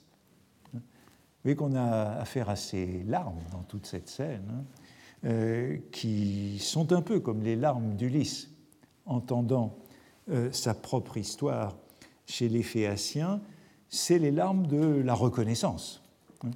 C'était mon histoire. Et la reconnaissance du présent de l'amour ou de la guerre comme passé, comme irrémédiablement passé. Et euh, bien sûr, il existe un certain nombre de commentaires de ce rêve de Swann. Si j'avais à y ajouter le mien, eh bien, j'insisterai sur ces larmes du jeune homme qui montrent que Swann est dédoublé. Euh, et Swann a reçu lui-même des éclaboussures de la mer euh, dans les yeux qui sont un peu les équivalents des larmes d'Ulysse. Entre Swann et le jeune homme au fès, ce sont les deux âges de la vie, c'est la confrontation de deux présents, et le rêve, comme pour Ulysse chez les Phéaciens, réalise la transformation du passé en présent. On s'est beaucoup intéressé à ce fès, bien sûr. D'où vient ce fès? Ce fès étrange du jeune homme ben, On n'en sait trop rien, mais je voudrais vous montrer le brouillon où il apparaît, ce fès. Euh, je crois qu'il est là. C'est un, monsieur qu'il ne pouvait identifier qui devient un jeune homme au fès. C'est dans le cahier 19 après tout, ce fès, je crois qu'on peut le rattacher à la croisière d'où reviennent les Verdurins et les Cotards. Ils reviennent d'une croisière dans la Méditerranée, une croisière qui les a conduits jusqu'en Italie, en Grèce, à Constantinople et en Asie mineure. Euh, au réveil, au réveil, Swann se rend compte que le temps où il était heureux, que le temps où il était aimé est passé. Vous le voyez, on a affaire à ces moments qui sont entre la présence et l'absence. Ces moments que dans les deux scènes avec l'oncle Adolphe ou avec Bloch, le narrateur ou le héros transgresse, puisqu'il dit à ses parents ce qui devrait être caché de ce côté-ci du mur. Il y a une réflexion sur ce moment du seuil entre la présence et l'absence. Et si on revient à l'arrivée de Swann dans la famille au début de Combray, euh, il y a un moment très intéressant qui est celui de la transition entre l'absence et la présence de Swann. Swann arrive, on savait que c'était Swann, néanmoins, tout le monde se regarda d'un air interrogateur et on envoya ma grand-mère en reconnaissance. Et puis, le grand-père qui dit aux deux tantes Pensez à le remercier intelligiblement de son vin, vous savez qu'il est délicieux. Ne commencez pas à chuchoter, dit ma grand-tante, comme c'est confortable d'arriver dans une maison où tout le monde parle bas. Ah, voilà, monsieur Swann, nous allons lui demander s'il croit qu'il fera beau demain, dit mon père. Ma mère pensait qu'un modèle effacerait toute la peine que dans notre famille, on avait pu faire à Swann depuis son mariage. Et il y a le moment qui est parfaitement marqué de la transition entre le potin sur Swann, le commérage qui vient d'occuper quelques pages, et la conversion à la présence de Swann où chacun tiendra un autre rôle.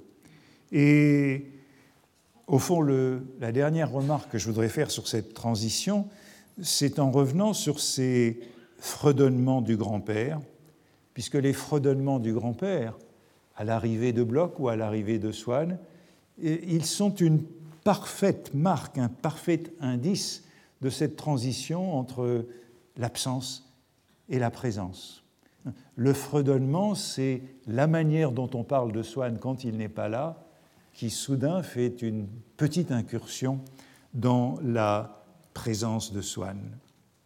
J'ai un peu digressé à propos de ces rougeurs et de ces potins, de ces larmes d'Ulysse jusqu'au rêve de Swann, parce que tous ces épisodes me semblent significatifs de ces moments où le roman traverse ce miroir de l'absence à la présence, et ce sont les actes manqués du héros qui m'ont conduit à cela, ces deux actes manqués, avec euh, le grand-oncle et avec Bloch, ces actes manqués qui témoigne de